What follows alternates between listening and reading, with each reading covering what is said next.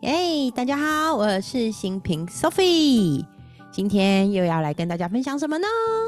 对的，今天是九月九号，星期六啊，中间停了三四天没有更新 Podcast 哦，因为最近这几天行程超满，其实我这几个礼拜几乎每天都往外跑哎。身为自由工作者，然后自己是一个创业者，所以其实我以前都比较就是排行程上面会排的比较放松一点。可是最近因为刚好工作量啊，然后合作案啊各方面，哎，突然很有趣的增加了非常非常的多，所以每天都在谈各种合作跟 case，所以就啊，真的是四处跑个不停哎。对，这个过程非常非常有趣。那我也想要跟大家分享，就是有一个很重要的那个，就是在那个种子法则啊，金刚智慧种子法则里面很重要的一个 idea 一个概念哦，就是呃，格西老师呢，他在书里面其实是有提到一个星巴克时间的。什么是星巴克时间呢？就是呢，如果你今天跟就是你心身边有一些问题，你自己有一些需要解决的状况呢，然后你发现你自己需要被调整跟改变，其实你去找一个跟你有类似一样问题的人，然后你去支持陪伴他，在支持陪伴他找到那个问题解决的解方的过程中，很奇妙的，你自己的问题也会获得解决，所以。当时我看到这个的时候啊，讲真的，我觉得，嗯，是真的吗？我心里真的多多少会有这种怀疑哦。那后来啊，我就真的照书上说的，就是他有一个星巴克的四步骤，是格西老师啊，他在那个《爱的业力法则》里面有很明确的这个四步骤。那它叫做星巴克四步骤，第一步骤就是言简意赅的用一句话去说出你现在的人生中想要的是什么。那想要的是什么？先想出来以后，第二步就是计划。你要帮助谁去获得一个东西，然后而且你要带着对方去哪一家星巴克谈这件事，是不是很有趣？对，所以呢，我得要带一个人去帮助他获得他要的一样东西，或是他一样就是人事物嘛。那第三个呢，实际采取行动的去帮助他。第四个叫咖啡禅修。什么是咖啡禅修呢？也就是说，在上床睡觉之前，想想你为了助人所做的善事，这叫做星巴克四步骤。哦，今天不知道为什么流鼻涕，好严重哦。啊，擦一下。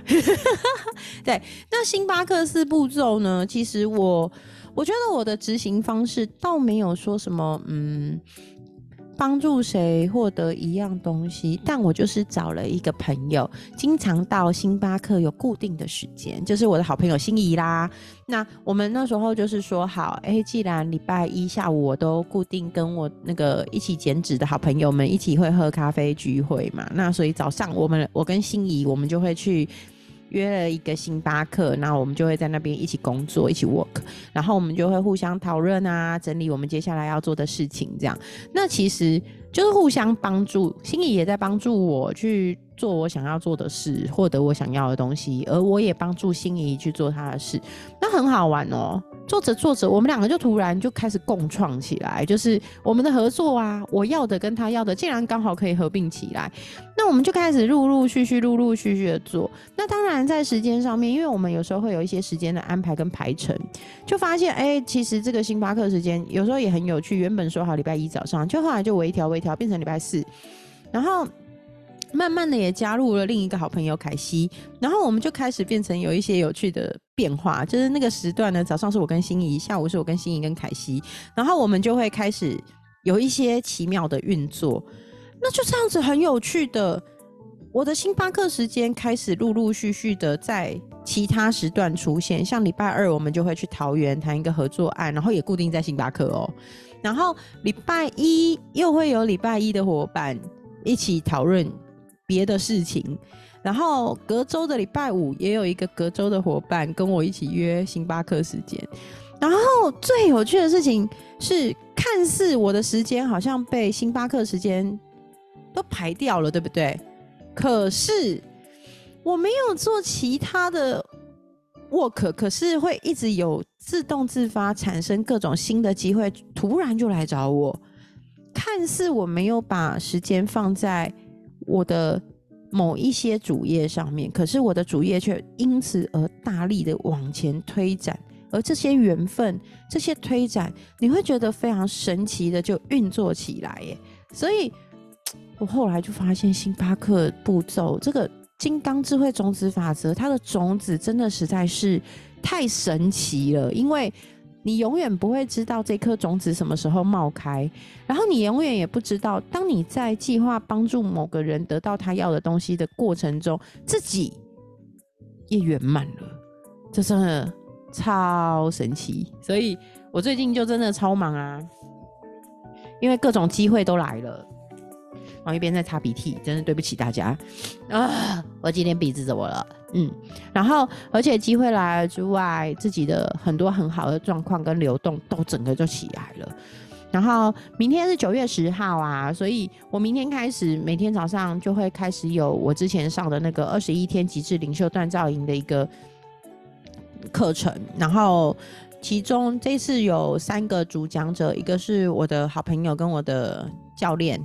伙伴凯西，然后还有我和另外一个在大陆贵州贵阳的一个很好的好朋友，也是一个好伙伴爱华，我们三个人主讲，也就是说每个人负责七天的课程，然后我们就要开始讲课，所以接下来二十一天，我每天呢早上六点到七点半，然后不是上线听课，就是上线讲课，哇哦，有没有超有，真的哦，超有，超有。超有挑战的，对，哎，我有没有卡关？对，超有考挑挑战的，好，哎，真的是很好笑哎，可能自说自话，越讲越多，对不对？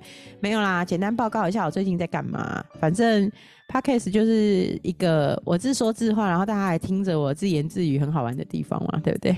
好，那呃，还有一个很有趣的，一定要分享。我是最近，因为我已经上那个我的那个。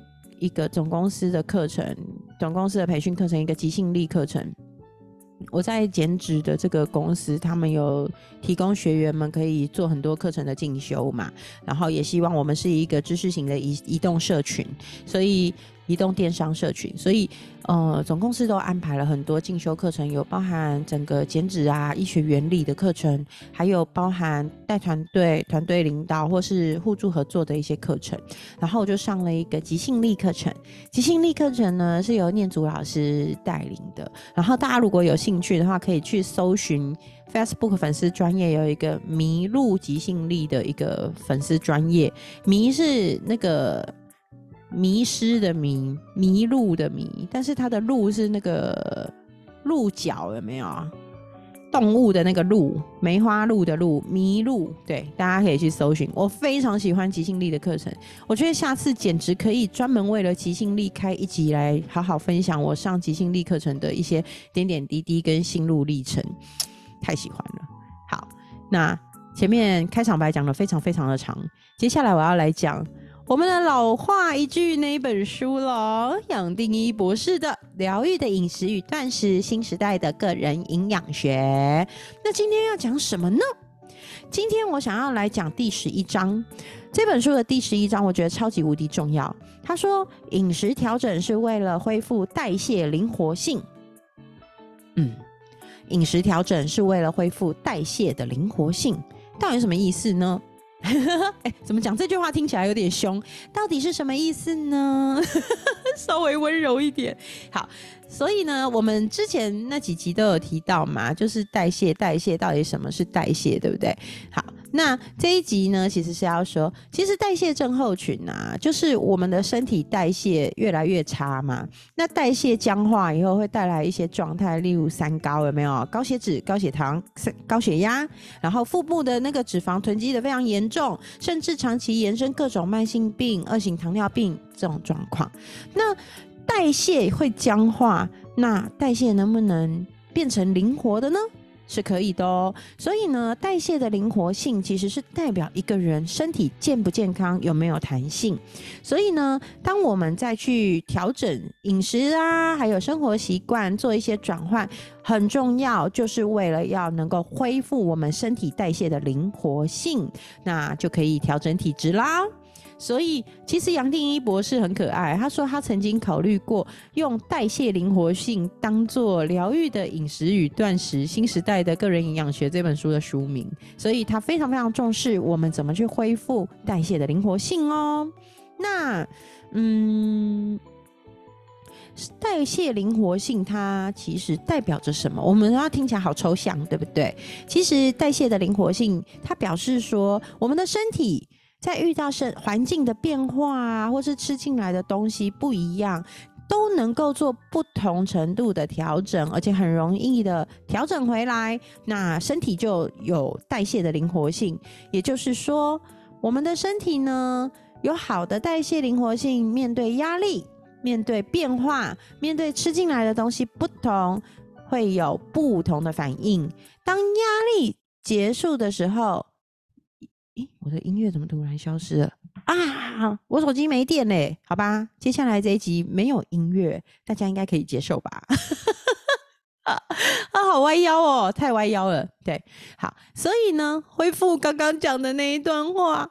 有好的代谢灵活性，我们身体面对压力、面对变化，都可以做很好的反应跟配合。当压力结束的时候呢，我们的身体也可以很快速的恢复过来，回到原来的状态。那这个就是我们的身体有很好的代谢灵活性。可是，如果一个人他的代谢没有灵活性的这个部分，就可能需要很长的时间才能恢复，甚至怎么样都恢复不了。那我们的身体就会进入一个僵化、老化的过程。所以，在这个过程中，如果我们能够把身体一直维持在能量代谢良好、能量代谢很健康，那其实吃东西不吃东西都不会是问题，因为身体会有很好的调整，它会自动性的做不一样的。一些应变能力，所以喽，他那个杨定一博士在书中有提到，其实，在早期呀，远古时期的人类，有时候是几天都吃不到东西的。那有时候，哎，可能去打猎呀，干嘛？打到食物的时候，又可以吃到大量的食物。所以，身体其实是有储存能量的一个先天反应。所以呢，如果我们人类 远古时期的人类，好几天吃不到东西，就会在腹部、大腿去囤积脂肪，因为这是最方便人体携带的燃料。那在里面饮食上面不足健康、不足营养的时候，还是可以去做一些身体上的调整。那现代人呢？为什么代谢会没有灵活性？其实有很大的原因，是因为我们吃出来的。什么叫做我们吃出来的呢？也就是说。当我们能够长时间的热量过剩、营养过剩，身体进入胰岛素阻抗的状态，而且我们长时间过度的依赖高碳水化合物的饮食，我们的内分泌就会错乱，变成哎，我不吃东西不行哎，我只要不吃东西，其实我会更饿这样子的一个状态，所以就是不吃也不行，吃也不行，这样子的一个状态，身体其实就会非常的。代谢失衡，所以如果要恢复代谢的灵活性啊，其实我们身体既要能够从非吃不可的状态，也可以变成可以不吃的状态。当我们的心态，而且不只是身体哦，包含我们的心也是。如果我们可以接受不吃，甚至我们可以取消掉对不吃的这件事情的恐慌，我们就能恢复我们身体对代谢的各种弹性状态，我们的代谢就会很有灵活的状态。所以，我自己呀，在减脂，以及我的好朋友们在减脂的过程中，我发现很有趣。有一群朋友对于不吃这件事情是非常紧张、恐慌，甚至抗拒的。可是呢，老实讲，现在问我吃与不吃之间，我好像还好诶。嗯，因为最近真的还蛮忙的嘛，所以有时候我如果出门在外时间比较多的话，我那天没什么吃东西。身体好像也还好。但是很有趣啦，当我真的真正的饿过头的时候，的确会就身体会立刻有反应。所以有一天我去台中上课，然后因为大家不知道知不知道，如果你脑脑力运用过度，就是上课因为很烧脑嘛，其实也会消耗大量的热量哦。不只是运动，就是就连同如果你只是过度思考，就是像一直开会啊或干嘛的。其实即使没有运动，你也会消耗大量的热量，然后你也会非常饿。所以其实那一天我就印象很深刻。我在上课的过程中，因为大量的消耗脑力，其实我当下是不觉得饿的。可而且我中午是有吃饱的，但是一下课我上准备要上高铁前，我现在饿到手发抖。哎，对，就是身体对于饥饿的敏感度非常非常高，这件事情超级有趣，所以。我后来就发现，我自己的身体变得非常非常有弹性，然后非常的敏锐，对于饿或不饿，还有那个状态，其实非常有感觉。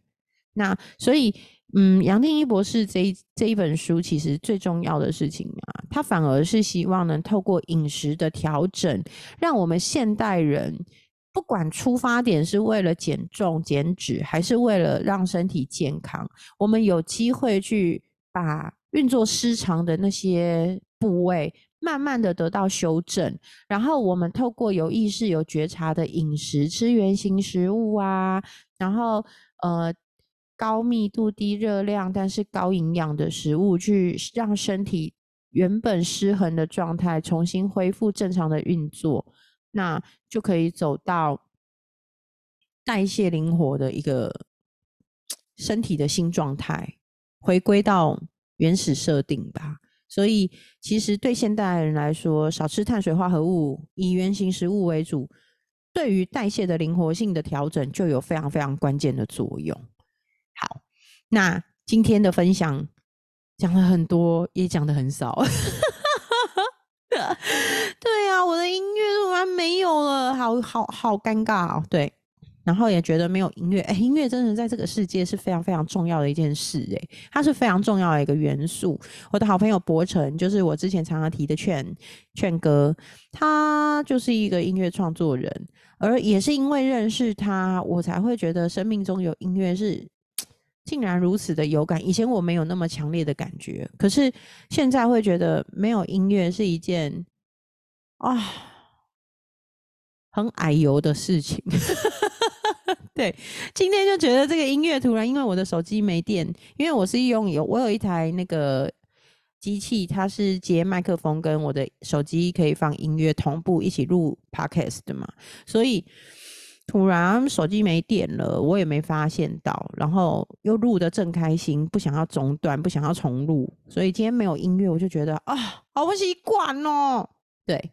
那我想不知道大家也是不是这样，但因为我也不想要后置，再加上其他的音乐，今天就真的是不好意思的让大家忍耐听一下后半段没有音乐的 podcast 节目。好，我们百分百无限可能，各种变化通通都臣服、允许、投降，来吧。好哦，那今天九月九号星期六的那个 podcast 节目，我们就到这里。最近真的时间超级满，我明天早上六点到七点半要上课，接着又要去新竹一整天的活动。我猜测啦，明天大概也是没有时间录 podcast 了。后天早上，我记得啊，赶快看一下行事历。我记得我也好满哦，我下礼拜真的超级超级满。后天早上搞不好可以录个音，对。啊，不行！后天早上也是一早十点就要有星巴克时间的约会啊，请大家见谅了。我下礼拜一到三都是全满，礼拜四早上应该可以录个影，可能要等到礼拜四才会有新节目了。但是如果中途我有时间能够赶快穿插一些新节目的时候，大家就可以有机会听到我的节目。如果没有，也真的要请大家多多包涵了。我真的尽量努力回归，稳定的回归。但是如果没有，也真的请那就听一下旧节目好不好？我的那个库存量是蛮大的啦，对不对？就是有一些节目我重复听，哎，自己讲真的，我讲完我也忘了。我再回头听的时候，发现哈，原来我讲过这个哦。对啊，啊，今天讲的很零碎，然后也很好笑，但是希望大家喜欢，爱你们。那我们今天的节目就到这里喽，拜拜。